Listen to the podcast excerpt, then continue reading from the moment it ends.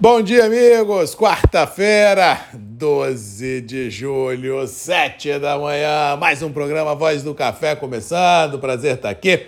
Manhã aqui no Espírito Santo, de tempo aberto, temperaturas amenas. Se fizermos um contraponto dos últimos sete dias, as temperaturas aqui na capital vêm subindo todo dia um pouquinho. Tivemos muito frio no final de semana, mas de segunda-feira para cá as temperaturas se elevaram e, ao que parece, essa gangorra climática voltará na sua conta, já que tudo indica que final de semana, outra vez, teremos frio em grande parte do cinturão produtivo do sudeste do Brasil, não descartando inclusive o Espírito Santo. Uma grande massa de ar fria entra na quinta-feira. Eh, pelo Mato Grosso e vem derrubando as temperaturas pelo oeste do Paraná, por São Paulo, por Minas Gerais, e realmente existe muito frio sendo previsto para o final de semana. Vamos ver o que, que nos reserva de surpresa, mas até então não há previsão de frio extremo que cause geadas em lugar nenhum, apenas um frio até certo ponto considerável, mas valendo a observação que nós estamos no inverno,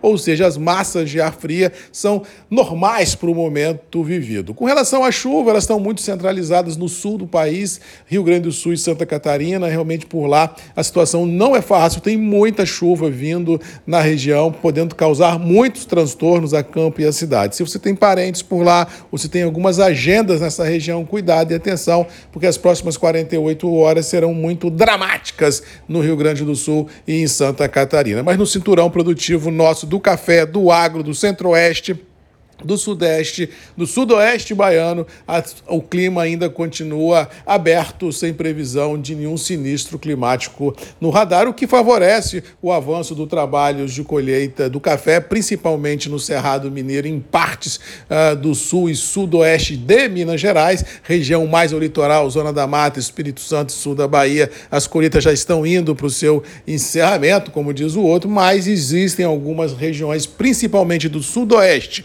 e do do Triângulo, que ainda tem trabalhos de colheita avançando, mas assim sem nenhum grande atropelo. Com relação aos negócios, nada se faz, paradeira muito grande em plena safra, todo dia faz negócio, todo dia faz negócio, todo dia tem carreta circulando, todo dia tem carreta circulando, mas aí é dizer que existe um peso da safra implícito nas negociações, isso não existe. Existe é uma normalidade artificial muito grande, não caracterizando o coração de uma, entre aspas, mega safra brasileira que se vê realmente é muita ansiedade, poucos negócios, preços interessantemente firmes, mesmo olhando as volatilidades de bolsa e de dólar. Vamos ver, vamos lembrar no dia de ontem, quando Nova York e Londres oscilaram para lá e para cá e os preços não se mexeram, continuaram nos mesmos patamares, inclusive no Conilon com um ganho até de cinco reais aí em algumas qualidades e mesmo assim sem uma pegada vendedora de forma contundente, ou seja,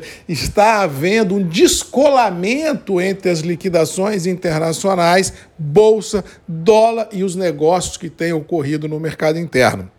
Isso deixa clara a percepção né, de que essa queda de braço entre comércio e produção deverá perdurar por um bom período à frente, indicando claramente que os estoques lá fora não têm como subir, indicando claramente que os embarques de Brasil, pelo menos julho, deve repetir o junho, e aí vamos ver como é que vai ser do agosto em diante. Mas, pelo que nós estamos vendo aí do dia a dia das operações, as conversas que eu venho ah, ouvindo, eu acho que a rotina de junho, de maio e de julho poderá perdurar por um bom período. Vamos ver o que, que vem por aí, mas acho que o mercado está bem lateralizado, sem nenhum grande viés, nem positivo nem negativo, e um grande vácuo sendo formado nas praças de comercialização ao redor deste Brasil. No mais, Vamos ficando por aqui, desejando a todos aí uma boa quarta-feira, que Deus nos abençoe, que a gente possa enfrentar os desafios e vencê-los. E lembrando que todo dia às sete da manhã, eu e você temos um encontro marcado aqui nos grupos e redes MM,